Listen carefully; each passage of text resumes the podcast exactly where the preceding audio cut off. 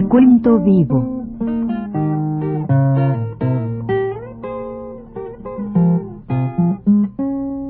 Mis décadas.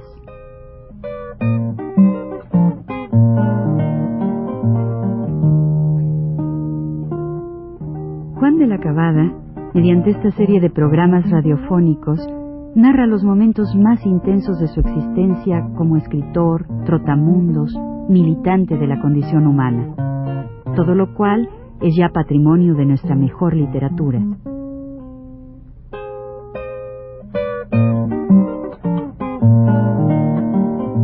Con ustedes, Juan de la Cabada. Pues, y me olvido decir, creo, que desde que se decidió que yo acompañara a mi familia a Ciudad del Carmen, es decir, en lugar del viaje a Cuba, hacer un viaje a Ciudad del Carmen, yo siempre había tenido así una, una idea muy alta de un médico de Ciudad del Carmen que tuvo fama así también de desequilibrado, un poco de loco, que se llamaba Pancho Repeto, Francisco Repeto, el doctor Repeto. Bueno, yo pues tenía la casi seguridad, tenía esa cosa, que al que le iba a contar todo lo que me pasaba era este doctor que seguramente sí iba a entender el problema. El doctor Repeto era un individuo por el cual yo tuve mucha estimación y creo que en la, cuando llegue al Carmen voy a contar algo acerca de este, de este médico. De manera que yo andaba siempre con el sueño, o con la esperanza de que dentro de tres días, porque se hace un día de Veracruz a, Puerto México, ahí está uno un día ya, sale al día siguiente, ya llega a la frontera ya el tercer día, al Carmen, como se hace como se hacía como cuatro días en el viaje del, de, Veracruz al Carmen, si, si había mucho mucha carga pues había que descargar y todo eso era más todavía, pero vamos, eran una cosa como cuatro días, ¿no? Tres o cuatro días, cuatro días. Entonces yo nada más esperaba llegar al cuarto día al Carmen y descargar esta cosa, hablar con este médico, yo seguro que me iba a entender, ¿no? Y no quería decirle a nadie tampoco. Bien, entonces el viaje se hace de, de, de, Puerto México a, a, Frontera y en Frontera pasamos casi todo el día ese, ¿verdad? El día siguiente, allí estamos, bajamos este Joaquín y yo. Joaquín era comerciante y me quería platicar muchas cosas, fuimos a tomar unas cervezas y yo estaba, yo fui a ver a una, una familia Boylan que tenía ahí amigos, que yo quería mucho Enriqueta Boylan, la fui a saludar, estuve muy bien allí, pero este amigo me tenía fastidiado. Era ya la noche y yo quería subir al barco y él me detenía, no, pero espérate, yo con esta cosa de la enfermedad que me daba a mí, el otro me decía, mira, es muy fácil, me decía el otro, dale dos golpes rápidos en la cara y le metes los, dedos en los ojos, así, ¡ah! como, una, como una lucha china de aquellos, y le das y ya. Pero el otro me decía, el otro, el sensato, me decía, no, porque entonces vas al manicomio. Si haces una cosa de no lo puedes hacer. Entonces yo ya me volvía muy bueno y le pasaba al no, mano, bonito, perdóname, me tengo mucho. Pero él seguía y me insistía y yo no podía hacer otra cosa hasta que al fin pude huir y subí, me metí en el camarote y empezó un sudor frío que empapé la sábana, no sé qué me pasó, subí así el sudor. Al fin salí, me senté en una de esas sillas de extensión y empezó a salir el barco ya. En la noche salía para el Carmen, de frontera al Carmen, y una chica vino a verme, una muchacha que eh, iba con nosotros en el barco, mi prima vino a verme, Angélica, mi prima, y me dice, oye, ¿qué, tienes? ¿Qué tienes? ¿Por qué? Estás muy pálido. Le digo, no, nada, nada, nada. Y yo no le decía nada, naturalmente. ¿Algo tienes? No, le digo, no, nada, nada, nada. Estaba yo así, así tirado, sintiendo la brisa del, la brisa del, del viaje, del barco, en cubierta, ¿no? Y sentado ahí. Me, por más que me preguntaba, yo le decía que nada, ¿verdad? Pero ya estaba, realmente, yo veía su, su conmiseración hacia mí por la, por la, por, por mi cara, ¿verdad? Por el aspecto que yo debía tener. Y en esto empieza que se estaba quemando el barco, ¿verdad? Empieza de salir de, las, de, las, de, las, de las bodegas un fuego y se la alarma inmediatamente y, y yo me quedé sentado, pero sí veía cómo corrían los señores estos que van, los señores ricos, ¿no? Los que van en estos barcos así, todavía no había avión ni nada, los de primera clase, las gentes que van, iban corriendo y los y la, las gentes de a bordo los empujaban, no, se meta usted aquí se los empujaba, y eso me daba a mí un gusto, que, no le, que aquellos, la desesperación de ellos y los otros en su lugar, en su puesto, los quitaban, y quítese usted, señor, no estorbe usted, y tal, tal, lo quitaban, ¿no? Y yo entonces tendría unas ganas verdaderamente malévolas, malignas, ¿verdad? Endemoniadas ganas de que el barco se quemara. Nada más por ver si podía ver cómo iban a nadar estos gordos que andaban ahí de sus, sacos muy bien puestos ahí, cómo iban a estar en este mar lleno de tiburones, que este camino ya está así, pero no se me concedió, porque apagaron el fuego y siguió el barco caminando, ¿verdad?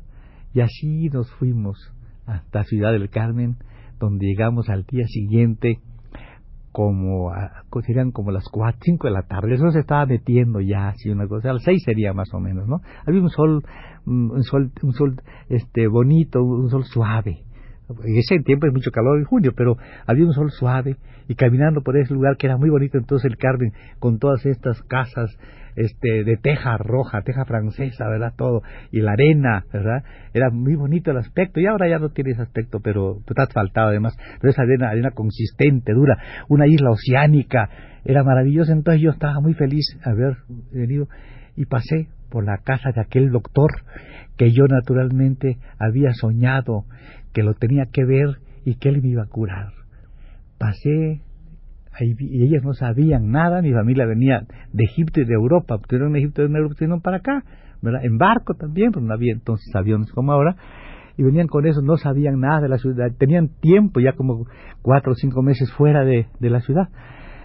Y desembarcamos, venimos caminando, llegué a mi casa, estuve un rato así con mi familia viendo la casa y luego salí, salí a preguntar ansioso y el doctor vivía enfrente casi de mi casa, una calle muy ancha, la calle 24, muy ancha, ya enfrente vivía el doctor.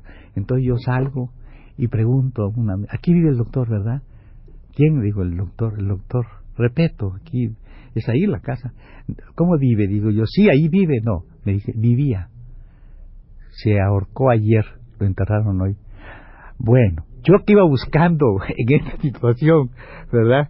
el que iba a curar a mí, llegar y me dice lo que pasó, pues totalmente yo estaba completamente, este, bueno, ya, ya tenía, tenía pánico, porque si a una señora que uno le tiene todo esto, le pasa eso, ¿qué me pasaría a mí, verdad? Entonces, bueno, me quedé ahí todo, ahí, en el pueblo. Empecé, naturalmente, a vivir allí, este, leyendo muchas cosas, sobre todo de la isla, haciendo algunas cosas, escribí alguna cosa sobre la isla misma, él por allá debe andar, y este, andaba pues, había muy pocos muchachos, porque era aquella época en que casi todos, toda la gente que anda por acá, era de los ricos que hay por ahí, todos se salieron de la ciudad, ¿verdad? Había habido una crisis en el pueblo, y entonces la crisis del palo de tino todavía duraba, ¿verdad? Hasta esas épocas, año 27, era una época crítica y casi no había muy pocos hombres, muy pocos muchachos.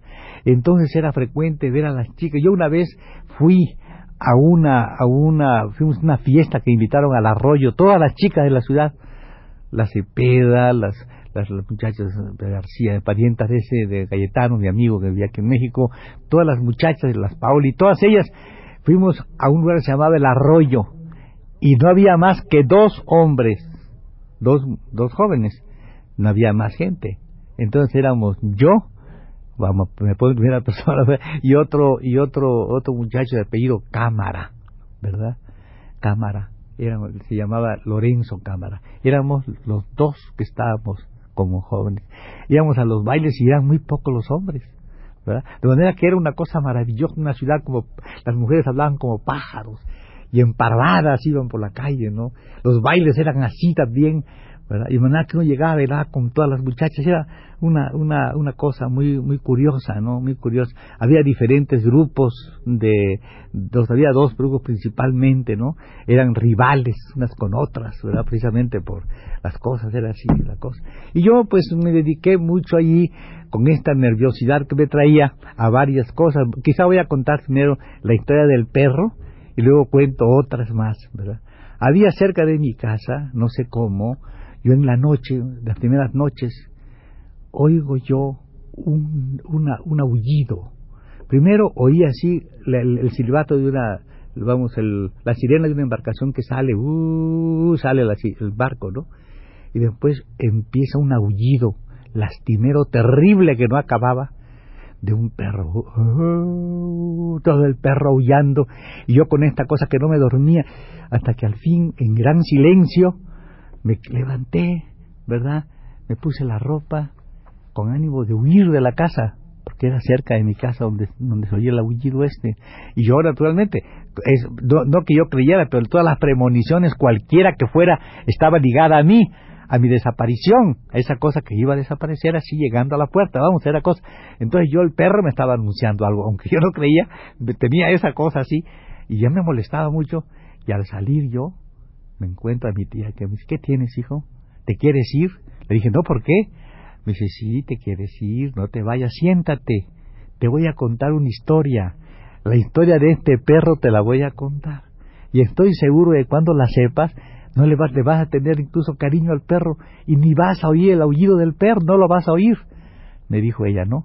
Entonces yo me senté y me empezó a contar la historia del perro. No sé si tendré tiempo de poderlo, de poderla hacer completa. Entonces vamos a hacer una cosa. Vamos a, dejar yo sentado en un sillón de esos de, de austriacos, que hay en mi casa de, de junco, sentado, ella que voy a hablar también de ella alguna vez sentada frente a mí y va a empezar a hacerme este cuento.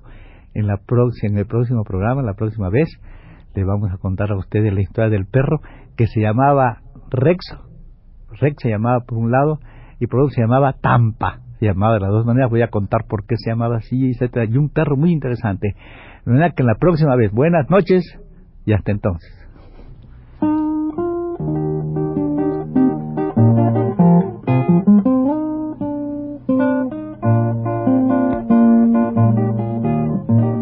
Universidad presentó Recuento Vivo.